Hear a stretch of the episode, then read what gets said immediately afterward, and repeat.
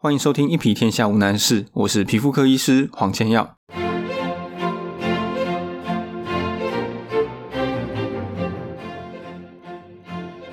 今天录音的时候是我们节目的第二十一集。最近看到一个关于 Podcast 的统计数据，原来有百分之七十五以上的节目在三个月之内它就会断掉，就是会断头。那我们节目撑到了大概快半年。所以我想，相当算是相当还不错吧。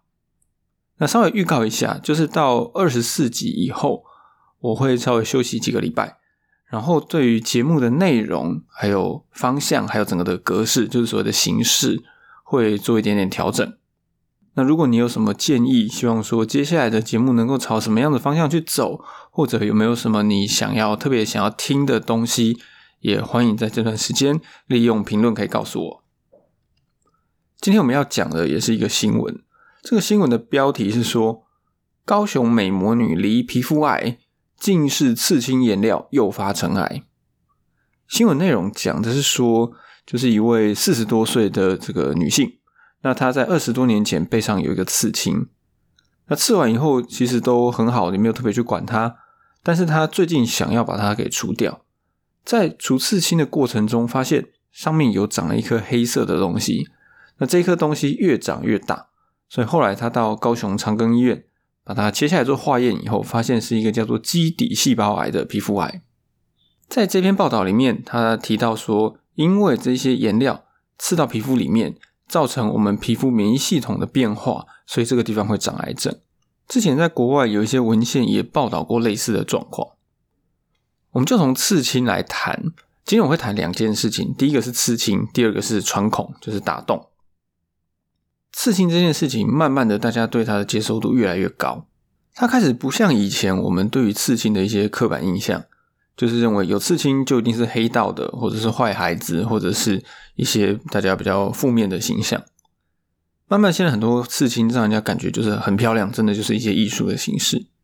但是即使是这样，我个人还是非常反对刺青。我有一个表姐，大概两年前，她想要刺青，然后她就来问我。说啊，你这个毕竟是专业的，问问看你对刺青的意见。我那时候想都不想就告诉他，你不要刺。为什么不要刺？因为我看过太多刺青之后的状况，收拾过太多的残局啊。刺青会有什么样子的后遗症？刺青最常见而且最大的后遗症就是会后悔。很多图案你当时觉得很棒，但是五年、十年或十五年之后，未必你还是会觉得它很棒。最典型的一个例子是什么？就是很多阿姨他们在年轻的时候去纹了眼线或者是纹眉，然后经过了三十年、四十年，现在觉得哎，这个好像不是现在流行，不是大家觉得好看的这个样子了，所以他想要把它洗掉。那纹眉或者纹眼线，其实那就是刺青的一种。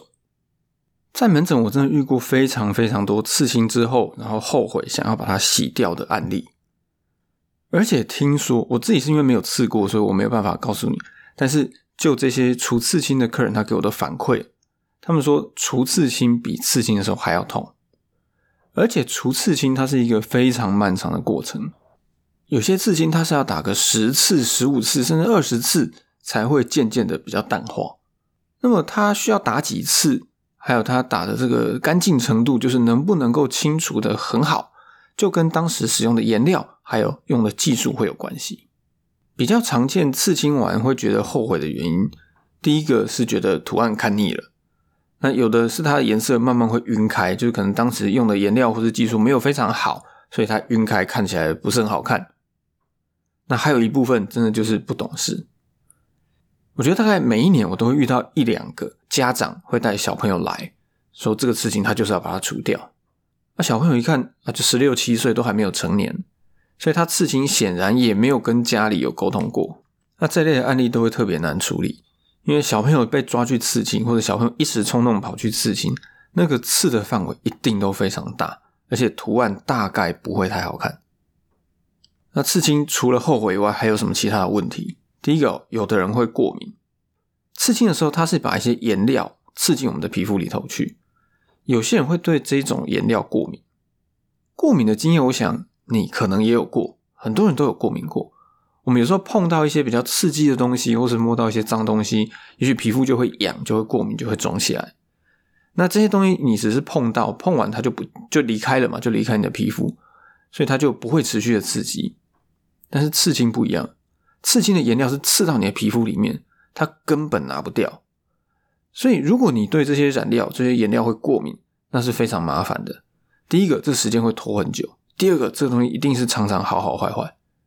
我们看到很多人，他的刺青就是刺青的那个纹路、那个痕迹，只要在他身体状况比较不好的时候，就会肿起来，就会痒。那这种就是你对里面的颜料或者里面一些成分是有过敏的。再来，也有看过一些人，他是刺青完以后，那个伤口没有照顾好，结果伤口发炎感染，造成留下疤痕。所以，对于刺青这件事情，它的艺术性质，我完全不质疑，我也不讨论关于审美这件事。但是就健康的角度来说，我非常不赞成去刺青。但是如果你真的就是很想刺，那我给你一些建议。第一个，如果你从来没有刺青过，你是第一次想要去刺青，那么你的位置，就你刺的部位，最好是选在一个你遮得到的地方。比如说你穿短袖可以挡到的位置，像肩膀啊，或者是胸口比较低一点的位置啊，肚子啊，背上，或者是也许腿上。那脚踝什么当然也可以啦。这样有什么好处？就是当如果你有一点点后悔，你有点害羞，不想让别人看到的时候，你还可以把它遮起来。那假如你是刺在一些很明显别人一眼就看得到的地方，比如说像脖子、耳朵、手背，这个你根本没办法挡。所以一开始你先挑在一些比较隐秘的部位，你刺刺看。除了说你体验一下那过程可不可以接受，然后觉得刺青完你也看看说这个图案。这样子的感觉一直留在你皮肤上，这种感觉你喜不喜欢？如果都 OK，那你之后想要刺第二个的时候，当然你可以刺在一些比较显眼的位置上。那当然一开始你第一次刺的话，大小一定不要太大，不要一次刺一条手臂。第一个是很贵，第二个很痛。我碰过一个客人很好玩，我看他手臂上面有一幅这个刺青的轮廓线，就是他画完线了。然后他一直没有去给他上色，我就问他说：“这你不是也大概半年多了吗？你怎么没有去把它完成？”他说：“真的太痛，因为光是描完边，他就觉得那个痛到受不了，他一直没有勇气去把那些颜色上完。所以刺青其实还是会痛的哦。再来是关于颜色的部分，刺青的颜色最好是选颜色比较单纯的，像是最传统的黑色或者深蓝色这种染料。”不要去刺一些颜色太过鲜艳，然后五彩缤纷的。这个主要是让你在想要把刺青洗掉的时候留一点后路。颜色越鲜艳的刺青越难完全的清除。我们在除刺青的时候最怕的一种颜色就是红色。为什么我们很怕红色？因为红色的染料就是我们在自然界这种颜色里面，我们要看到红色里面往往会有含铁这个元素。那铁呢？就像我们在一般日常生活中看到铁的东西，它会怎么样？它放久会生锈。为什么会生锈？生锈就是氧化的一个过程。那我们如果用镭射去除刺青，就是往这个颜料打上去，含铁的染料它也会氧化，氧化它会变成就是黑黑的咖啡色这种颜色。所以本来你想要把它除的比较不清楚，让它颜色比较淡，但是打完之后反而会变黑。那也许你会说，那就不要用红色就好。事情又没有这么单纯。因为现在很多的颜料，它并不是像我们眼睛看到的这样子。我们不是单纯的避开红色这件事情就好，只要任何有添加红色的这个元素的颜料，都有可能会发生打了以后变黑的情形。那哪些颜料比较可能？第一个，咖啡色，咖啡色需要加一点红色来调；橘色、皮肤色，这个都是蛮常见的。所以，如果你是第一次刺青，最好就是选黑色或者深蓝色这种颜色很单一的。再来是图案的选择，对于刺青的初学者来说，我会建议还是选择线条比较单纯、不会太复杂的图案。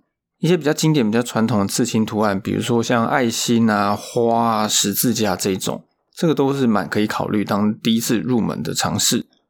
也有些人会想要刺一些字，比如说他的座右铭或者一句他很喜欢的话。这个其实也算 OK，因为文字相对起来线条也都是单纯的。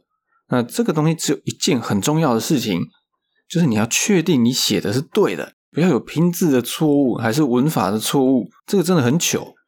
你可能有看过网络上在传一些图片，就是在国外啊，外国人他们不懂中文，但是他又很喜欢中文，觉得中文字很酷，所以就去找中文字，然后刺在自己身上。可是他只是觉得这些中文字看起来酷，但是他根本不懂这些字实际代表意思是什么。那这就常常会闹笑话。可能他刺的内容很好笑，或者是他用的这些字体非常的奇怪。像我看过一张照片，他是刺星系名体。哇塞，你其他的字不刺，刺什么星系名体？看起来就像印表机在你身上印出来的一样。其实我们也不要去笑外国人，因为他们不懂中文，就跟英文不是我们的母语一样。我们有时候对那个刺的内容不见得是那么能够掌握。所以如果你刺的是外文，请你务必找人帮你确认过，它的内容必须是正确的，而且它的内容不会让人家有其他比较奇怪的联想。像中文，我们时候会觉得看起来还好，就是字写出来没什么问题，但是念起来那个谐音就很怪。那外文有时候也会有类似的状况哦，或者是有些字我们觉得在字典上面查起来，哇，这个没什么问题，但是你把它写出来的时候，它可能有一些奇怪的性暗示，那这可能就会造成一些不必要的困扰。那当然了，你用的字体或者你整个美感的设计上面，也要稍微留意，在图案的选择上有一个大忌。除了跟你有血缘关系的人以外，请你不要在身上刺任何人的名字、照片或者是相关的资料。最常见的就是热恋中的情侣去刺对方的姓名，更糟的是还把照片刺在身上。刺的当下会觉得哇，我海枯石烂啊，此情永不渝啊。但是我告诉你啊，以后会发生什么事情真的很难说。我已经处理过太多这种 case。刺完之后，然后分手了。分手这个名字怎么办？总是要弄掉嘛，要不然交下一个不管是男朋友或女朋友的时候，怎么跟人家交代说我身上刺了一个不知道谁的名字？那你要想名字还好弄，如果今天是一张照片、一张图片，那就非常非常的麻烦。这种会变动的，以后会发生什么事情不晓得的，就不要把它刺在身上。有些人他会刺，比如说自己的父亲、母亲啊、阿公、阿妈啦，还是。我不知道什么亲戚，你会刺他们的名字或者图片在身上，那这个我比较没话讲，就是他可能对你是一个有特别意义的亲人，你想要做一个纪念，那 OK，那 OK，因为他毕竟就不会变了嘛。比如说是你的爸爸，哦，是你的生父，那他永远就是你的生父，或者是他可能是你的不知道什么亲戚，哈，当然我相信一般人不会每次刺一个远房亲戚在自己身上。但是我说，假如假如你想要刺一个远房亲戚在自己身上，那也还说得过去，因为它总是不会变的。所以任何会变动的东西，请你不要去刺。不是我悲观啊，但是我真的看过太多太多的案例，感情有时候真的不是大家想象中的那么的长久。还有一个政治人物的东西，你也不要刺，因为政治人物以后会变怎么样，你也不晓得，除非他是你的什么亲戚，好不好？要不然发生什么事情也不知道。比如说。像之前在选市长、市长选举的时候，就有新闻报道，有人把候选人的图案刺在自己身上。我觉得这真的是傻到歪掉。当选也还罢了，万一没当选，你不就很糗吗？所以刺青对于初学者，我的建议，第一个，你的位置尽量是能挡得到的地方，大小不要太大，颜色尽量单纯，黑色、蓝色比较好。然后图案的选择就是比较经典的图案。这样可以让你在以后，如果有一天你真的后悔了，比较好处理。当然，如果可以不要刺，尽量就不要刺。我前面不是讲到，我有个表姐问我说，到底要不要刺青，可不可以刺青？后来她还是去刺了。为什么她后来还是去刺？因为我们后来讨论完说，好了，没关系啊。我跟她说，你就去刺吧。如果你之后不喜欢或有什么问题，我再帮你处理。好啊，如果你刚好有一个表弟可以随时帮你处理你刺坏的刺青或你不想要的刺青。那 OK，那你就尽量去刺吧。但是如果没有的话，请你三思，因为除刺青真的是一个非常辛苦的过程，除了会痛，然后次数很多，时间很长，而且你必须花很多钱。另外一个常常跟刺青一起被提出来谈的，就是在身上穿孔。穿孔其实算蛮常见的，像穿耳洞就是最常见的穿孔，它可能比刺青还要多人有。那我们诊所其实也有在提供穿耳洞的服务。但是本身我本身是非常不赞成穿耳洞的。那为什么我们还是要穿？为什么我还是要做？因为我看过很多人，他就去外面乱穿，可能是路边，然后可能是夜市，可能不知道什么地方，这个穿耳洞的过程也没有做好无菌，也没有消毒，那个器械到底干不干净也不知道，他就穿了，穿了有时候就会出现一些奇怪的问题。那我就想啊，与其让有需求的人去做一些很危险的事情，去暴露在一些比较危险的情境下，不如我好好帮他们做。不过我还是强调，我实在是不赞成在身上打洞。这不是在讲什么身体发肤受之父母这种事啊，这个这是另一个层次的问题。我单纯从健康的角度上来说，你何必呢？你好好的就在身上打一个洞干什么呢？打洞有什么样的不好？第一个会痛嘛？对，我觉得光是会痛这件事情就蛮值得讨论的。为什么你没事要找皮痛呢？那第二个打洞，任何的洞都一样，它事实上就是形成一个伤口。只要是伤口，就有两个风险。第一个风险就是感染，尤其是现在很多人会打，比如说鼻环啊，还有舌环啊这种。其实哦，鼻子跟嘴巴里面是非常非常脏的，就是它有非常非常多的细菌，而这是没有办法避免，你不可能靠不管是洗澡还是漱口怎么样，它一定会有细菌，而且量是非常非常大。那你在这些细菌很多的地方让皮肤破一个洞，就非常有可能会感染。那感染之后，有可能会发生另外一件事情，就是会形成疤痕。